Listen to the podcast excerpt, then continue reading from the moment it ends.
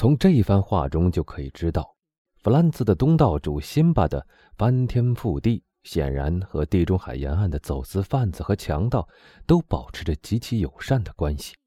但是这一点就使他显得够奇特的了。至于弗兰兹，他已丝毫不想在基督山逗留了。他对于探索岩洞的秘密已感到毫无希望了，所以匆匆用完早餐，急忙上了船。他的船本来就已经准备好了，他们不久便开船了。当小船开始它的航程的时候，他们已望不到那艘游艇了，因为它已消失在维吉奥港的港湾里了。随着它的消失，昨天晚上最后的痕迹也渐渐的抹去了。晚餐、辛巴的、大麻、石像，这一节全都被埋葬在同一个梦里了。小船整日整夜的前进着。第二天早晨，当太阳升起来的时候，他们已望不见基督山岛了。弗兰兹登岸以后，先前所经历的种种事情都被他暂时忘记。他把他在佛罗伦萨寻欢作乐的事情告一段落。然后一心一意地设想着怎样再同那位在罗马等他的朋友相会。于是，他就乘车出发，在星期六傍晚到达了邮局旁边的杜阿纳广场。我们已经说过，房间是事先预定了的，所以他只要到派里尼老板的旅馆去就得了。但这可不是一件容易的事。因为街上挤满了人，到处都已充满了粗鄙狂热的街谈巷议，这是罗马每件大事以前常有的现象。罗马每年有四件大事：狂欢节、复活节、圣体瞻礼节和圣彼得节。一年中其余的日子，全城都在一种不死不活、阴沉清冷的状态之中。看来像是阳世和阴世之间的一个中间站，是一个超尘绝俗的地点，一个充满着诗意和特色的安息地。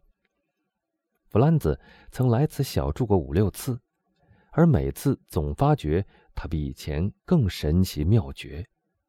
他终于从那不断的越来越多、越来越兴奋的人群中挤出来，到了旅馆里。最初一问。侍者就用车夫生意很忙和旅馆已经客满时那种特有的傲慢神气告诉他，伦敦旅馆已经没有他住的份儿了。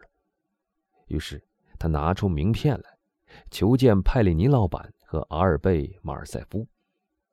这一招很成功，派里尼老板亲自跑出来迎接他，一面道歉失迎，一面责骂那侍者。一面又从那准备招揽旅客的向导手里接过蜡烛台。当他正要领他去见阿尔贝的时候，阿尔贝却自己出来了。他们的寓所包括两个小房间和一个套间，那两间卧室是朝向大街的。这一点，派里尼老板认为是一个无可评价的优点。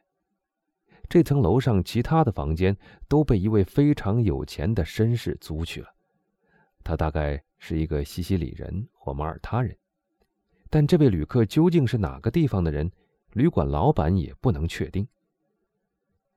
好极了，派里尼老板，弗兰兹说，但我们必须立刻用晚餐，从明天起，给我们雇一辆马车。晚餐嘛，旅馆老板回答说。马上就可以给两位拿来，只是马车。马车怎么了？阿尔贝大声叫道：“喂，派里尼老板，别开玩笑了，我们一定要有一辆马车才行啊！”阁下，店主回答说：“我们尽力给您去找就是了。我只能这样说。”我们什么时候才能知道呢？弗兰兹问道。“明天早晨。”哦，见鬼！阿尔贝说：“那么我们得多付一点钱了。不过如此而已。我早就看明白了，在德雷克和亚龙，平常日子租一辆马车只要二十五法郎，可到了星期天和节日，就要三十或三十五法郎，外加五法郎的小费，加起来就是四十了。那就了结了。”我怕，店主说道：“即使您给他们两倍于那个数目的钱，那些先生也无法给您找到一辆马车。那么叫他们把马套到我的车子上来好了。”阿尔贝说道，“我的车子坐起来虽然并不十分舒服，但那也没关系的。连马也没有。”阿尔贝望着弗兰兹，像是不懂这句回答是什么意思似的。“你听见了吗，我亲爱的弗兰兹？连马也没有？难道我们就不能租用一马吗？”一马在这两周内早已租光了，留下来的几匹都是应急用的。这件事，你说怎么办才好呢？弗兰兹问道。我说，当一件事情完全超出我理解能力之外的时候，我不愿意去钻牛角尖而情愿去想想另外的事。晚餐好了吗，派里尼老板？好了，先生。好吧，那么我们来用晚餐吧。但那车和马怎么办呢？弗兰兹说道。“放心吧，我的好孩子，到时候他们自然会来的。问题只在于我们要花多少钱而已。”马尔塞夫相信，只要有了一支鼓鼓的钱袋和支票本，天下就不会有办不到的事情。